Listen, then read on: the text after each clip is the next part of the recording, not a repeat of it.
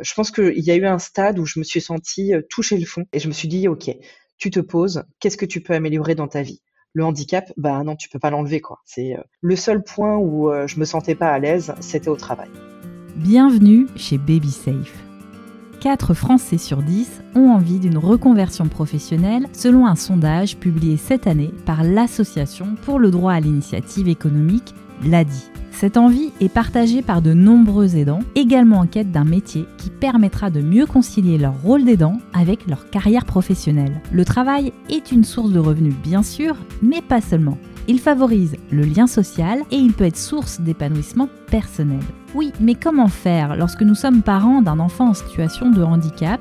Ce rôle est-il atteignable malgré les difficultés du quotidien? Pour y répondre, je rencontre Coralie. Cette jeune femme est la maman de deux garçons, dont Valentin porteur d'une trisomie 21. Avant sa naissance, elle était assistante commerciale. Dans cet épisode, elle nous raconte son retour au travail après son congé maternité, ses doutes, son envie d'autre chose, son cheminement et puis sa nouvelle vie. Sa reconversion s'est faite progressivement et nous explique chacune de ses étapes. D'ailleurs, restez jusqu'à la fin, Coralie a une très bonne nouvelle à vous annoncer. En deuxième partie, je fais la connaissance d'Agnès Petit-Pérel de Permettre Conseil. Cette coach professionnelle accompagne notamment des aidants dans leur parcours de reconversion professionnelle. Elle nous explique sa méthode, les compétences acquises par les aidants qu'ils devront apprendre à valoriser auprès des employeurs et donne des conseils utiles. Mais on commence tout de suite avec Coralie qui nous parle d'elle avant la naissance de son petit Valentin et de la place qu'elle accordait au travail. J'étais vraiment euh, très impliquée dans mon travail. Euh, je comptais pas forcément mes heures. Euh, il y avait une, une vraiment une très très bonne ambiance. Euh, on rigolait souvent, on écoutait de la musique pour nous concentrer, on s'entraidait. Vraiment euh, une société dans laquelle je m'imaginais pas partir. Et puis Valentin né, vous découvrez le monde du handicap. Avez-vous repris le travail tout de suite après votre congé parental? Alors non, j'ai pas repris le travail tout de suite. Je ben, j'avais pas fini mon dossier MDPH. Euh, J'étais pas prête du tout. Donc j'ai été voir ma responsable, on en a discuté, elle m'a proposé euh, de solder tous mes congés. Donc c'est ce que j'ai fait. Donc je suis revenue, Valentin avait 4 mois. Je venais juste de poster mon dossier MDPH. Alors justement, étiez-vous heureuse de revenir? J'étais contente de récupérer euh, cette ambiance que j'avais laissée et, j'étais sûre que ça allait me porter, que ça allait m'aider. Mais après recul, euh, j'étais pas prête. J'avais pas encore fait la connaissance de Valentin. Les premiers mois, pour les parents qui, qui ont des enfants en situation de handicap, ça passe très très vite. Et on est happé par euh, le, le, choc, on est happé par les démarches administratives. Quels ont été les impacts du handicap sur vous et votre travail? Niveau euh, aspect professionnel, productivité, euh, j'étais aux attendus au niveau personnel, euh, sympathie, etc., euh, j'étais dans ma bulle. Je participais plus à rien au niveau, euh, au niveau des collègues, etc. J'avais besoin de, de me concentrer sur moi. Au fil des semaines et des mois, retrouvez-vous votre place au sein de l'équipe? Pas du tout. On attendait de moi que je sois comme avant. Et bah, je n'étais plus cette personne-là, puisque entre-temps, j'avais appris à connaître le handicap. Oui. Ça change viscéralement la personne. Moi, ça m'a changé profondément. Euh, il y a des choses qui me paraissent beaucoup plus importantes aujourd'hui, forcément. Et on attendait de moi que je sois toujours guillerette, ce genre de choses. Quand on a un enfant avec un handicap et qu'on connaît pas encore l'étendue des, des, dégâts, on va dire, sur euh, sur sa santé, sur son corps, sur ses progrès, bah la priorité c'est plus euh, d'être jovial dans, dans l'open space. La priorité c'est son enfant et ça m'a complètement changé. Coralie, à quel moment l'envie de changement s'impose à vous? Valentin était hospitalisé et euh, là je me suis dit ben non en fait euh, ben non Valentin il a besoin de moi euh, motivé j'ai besoin de me retrouver, d'être à nouveau rigolote et, et je pense que j'ai besoin de changer euh, d'environnement professionnel. Et là, j'en ai beaucoup parlé avec ma grande sœur et elle m'a dit mais euh, tu as toutes les compétences pour devenir euh, gestionnaire de paye, renseigne-toi sur le métier et, et lance-toi parce que c'est son métier. Et je me suis renseignée et je me suis dit ok, vas-y banco, je, je me lance. Et j'ai fait, j'ai déposé mon dossier en, mars sur la plateforme de prise en charge en fait de l'organisme de financement pour ma formation. Et j'ai commencé ma formation en novembre. Alors, choisir de reprendre ses études n'est pas toujours facile pour des raisons d'organisation ou des raisons financières. Est-ce une décision à prendre avec son conjoint, euh, selon vous? Oui, oui, oui, on a pris la décision ensemble. Euh, c'était pas le tout de choisir un métier qui allait m'intéresser. Il fallait également regarder s'il y avait des débouchés. Dans la localité, euh, voilà, où je, où je vise, euh, effectivement, il y a beaucoup de débouchés. Il y a une vingtaine d'annonces par mois, des annonces sérieuses sur des, des, profils de rémunération qui correspondaient à ce que j'avais. Donc on, voilà, on a pris la décision ensemble. Euh, on a une maison, on a des enfants, on a des charges financières. Voilà, c'est quelque chose. Et puis euh, ça voulait dire aussi que tous les rendez-vous de Valentin que j'assumais, 95% des rendez-vous médicaux, et, euh, et ben c'était plus possible pendant ma formation. Et oui, je, je pouvais pas me permettre de m'absenter. Et donc c'est mon conjoint qui a repris euh, l'intégralité des rendez-vous médicaux, à l'exception d'une prise de sang que j'ai faite, parce que j'avais j'avais envie d'être avec mon petit bout pour sa prise de sang. Est-ce qu'il y a eu un déclic pour euh, passer le cap euh, la reconversion professionnelle, pour sauter le pas? Je pense qu'il y a eu un stade où je me suis sentie euh, toucher le fond et je me suis dit, OK, tu te poses, qu'est-ce que tu peux améliorer dans ta vie? Le handicap, bah non, tu peux pas l'enlever, quoi. C'est la trisomie, elle est là, elle partira pas. Au niveau de mes amis, j'ai été soutenue. Au niveau de ma famille, j'ai été soutenue. Le seul point où je me sentais pas à l'aise, c'était au travail. Donc, à partir du moment où vraiment on peut pas aller plus bas, bah, il faut se relever. Et puis, bah, j'ai tapé du pied je me suis relevée en, changeant et en me disant que voilà, il fallait que je me réoriente, il fallait que je trouve un métier où j'allais m'épanouir. Je passe beaucoup de temps au travail, c'est évident. Donc, euh, je peux pas être malheureuse en allant au travail le matin. Moi, je veux m'éclater, je veux, je veux faire des choses intéressantes, je veux rencontrer des nouvelles personnes. Et puis, j'avais besoin qu'on me découvre tel que je suis aujourd'hui. Donc aujourd'hui, je suis plus euh, la Coralie, maman de Jules, un petit garçon où tout va bien. Aujourd'hui, je suis la maman de Jules et de Valentin. Et Valentin, il a une particularité, il a ramené à la maison la trisomie. C'est quelque chose qu'on connaissait pas, mais maintenant je suis cette personne et je veux plus être comparée euh, avec l'ancienne euh, l'ancienne Coralie. Et je m'aime beaucoup plus en nouvelle Coralie. Est-ce qu'à un moment euh, donné dans ce processus de reconversion, euh, vous avez envisagé d'arrêter de travailler? Ah, mais dès le début. Dès que Valentin est né, euh, j'ai envisagé d'arrêter de travailler. J'avais vraiment envie de, me poser, de prendre le temps de réfléchir à mon avenir professionnel, de prendre le temps de connaître Valentin, et on s'est, enfin, on s'est renseigné avec mon conjoint parce qu'encore une fois, c'est une décision de famille et financièrement, ça passait vraiment pas. Actuellement, vous êtes en stage. Avez-vous des pistes de recrutement? Je viens de terminer mon stage. Je l'ai terminé il y a dix jours. Et oui, piste de recrutement. Euh, on m'a proposé un CDI dans la société où j'ai effectué mon stage. Bravo. J'avais des, des personnes qui m'avaient dit oh, mais tu, tu retrouveras jamais une entreprise qui acceptera de t'embaucher. Euh. Et ben si en fait, si. Mm. Et donc je dirais ça vraiment, renseignez-vous sur le métier et puis n'hésitez pas, parce que c'est que du bonheur en fait. Une fois qu'on fait le métier qu'on aime, tout va bien. Merci Coralie de nous prouver que changer de vie professionnelle est possible. À présent, je vous propose d'écouter Agnès Petit-Pérel de Permettre Conseil. Pour commencer, elle nous explique ce qui déclenche le plus souvent l'envie de changement.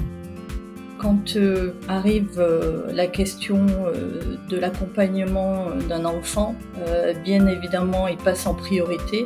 Du coup, il va falloir repenser l'organisation, l'organisation de la famille et la vie professionnelle va parfois passer en second lieu, euh, d'ailleurs souvent, et c'est là que euh, les personnes en fait se questionnent sur euh, ce qu'elles sont en train de, vivre dans leur vie professionnelle et si c'est en accord ou pas en fait avec la, leur vie d'aidant. Observez-vous chez ces aidants une perte de confiance en eux Ce qui est, ce que j'observe chez les aidants, c'est souvent qu'ils vont s'effacer pour placer en priorité la personne, l'enfant qu'ils accompagnent, euh, et ça va créer un certain nombre de choses.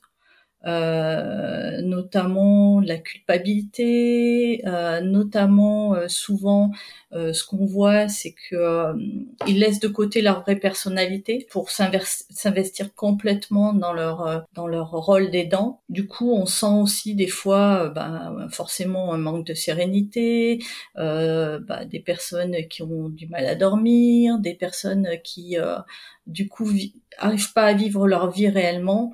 Et ça en fait ça se ressent après au niveau des enfants qui sont euh, hypersensibles. Donc ça c'est surtout des choses que, que je mmh. vois. Oui donc euh, finalement quand on aide les dents on aide l'enfant aussi derrière. Ah, ça c'est une priorité, ça c'est vraiment quelque chose.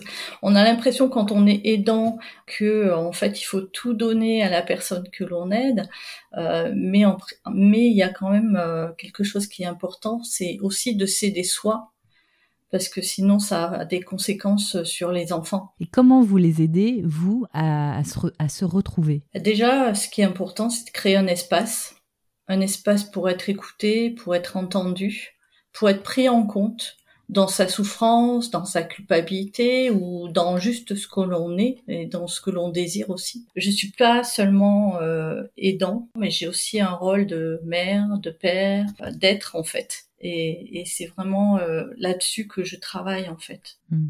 Il est parfois difficile de s'imaginer dans une nouvelle fonction, particulièrement lorsque nous sommes éloignés euh, du monde de l'emploi depuis plusieurs années. Que leur dites-vous dans cette situation? En fait, euh, moi j'ai un outil qui, qui permet d'aller rassurer c'est donc l'outil c'est le bilan de compétences et à travers ce bilan de compétences je les fais cheminer sur leur parcours. Et ça les aide aussi parce que euh, pour des personnes qui ont l'impression que euh, euh, elles sont éloignées de l'emploi, qu'elles se sentent plus dans le marché, bah, c'est se rendre compte qu'elles ont réalisé plein de choses et que même en tant qu'aidant, elles réalisent plein de choses, elles ont plein de compétences et qu'on peut transférer en fait ces compétences-là. Et donc ça, c'est super super important et du coup, ça revalorise aussi. Donc ça, c'est plutôt cette idée de, de, voilà de parcourir ces chemins-là pour pour euh, se sentir rassuré, pour euh, réaliser en fait que euh, voilà, on a on a plein de choses en soi qui sont importantes et qu'on peut partager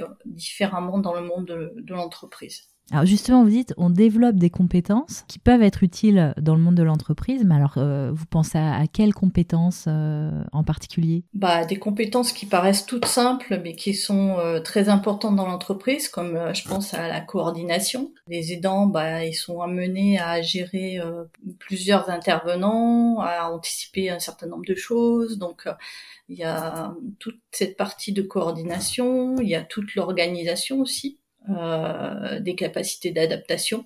Et tout ça, c'est des compétences que les entreprises recherchent. Les aidants peuvent-ils devenir des atouts pour les entreprises et de quelle manière selon vous? Euh, Déjà, en fait, ce qu'il faut savoir, c'est qu'il y a déjà il y a à peu près euh, que deux aidants sur cinq qui déclarent leur situation en entreprise, donc c'est très peu. Et c'est vraiment une communauté muette, alors que ce qu'on voit, c'est que quand euh, les entreprises euh, euh, mettent en évidence les aidants et que les aidants déclarent leur situation, dans la mesure où c'est des personnes qui ont énormément de compétences personnelles, bah, ça vient aussi modifier ce qui se passe au niveau des entreprises, au niveau du management, au niveau des ambiances.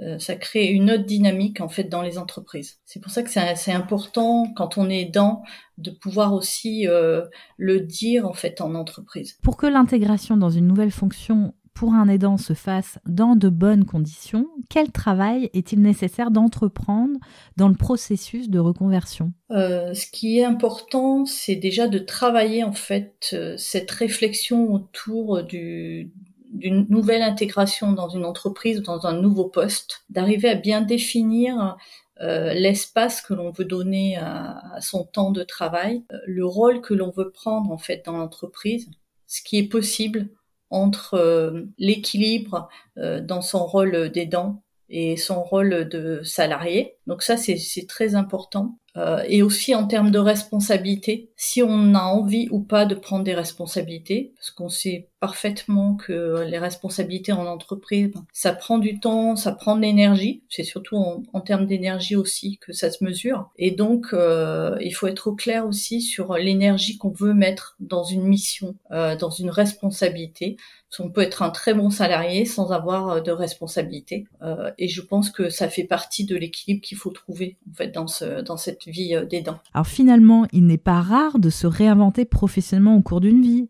En quoi est-ce euh, bénéfique? Alors moi je suis bien placée pour le dire parce que j'ai changé d'emploi plusieurs fois. De ce que j'observe des personnes qui changent plusieurs fois d'emploi, bah, c'est toujours très très intéressant, c'est toujours très riche. Déjà parce que ça permet de se remettre en question, de découvrir de nouvelles compétences. Ça redonne de l'énergie, euh, de la vie. Ça permet de rencontrer plein de personnes. Et vraiment, euh, c'est toujours un atout, euh, le changement de, de vie professionnelle. Merci Agnès. Vous nous avez donné de précieux conseils pour oser un changement de vie professionnelle. Vous le savez, BabySafe est un podcast, mais pas seulement, c'est aussi une solution d'assurance collective innovante issue de l'économie sociale et solidaire. Son objectif est de vrai pour qu'à terme, la totalité des parents et des enfants affectés par un accident de naissance puissent bénéficier d'un soutien immédiat et inconditionnel. Pour en savoir plus, je vous invite à découvrir le site de la première et la seule solution d'assurance collective liée au handicap à la naissance et à la grande prématurité sur babysafe.solution. Vous pouvez retrouver le lien dans les notes du podcast.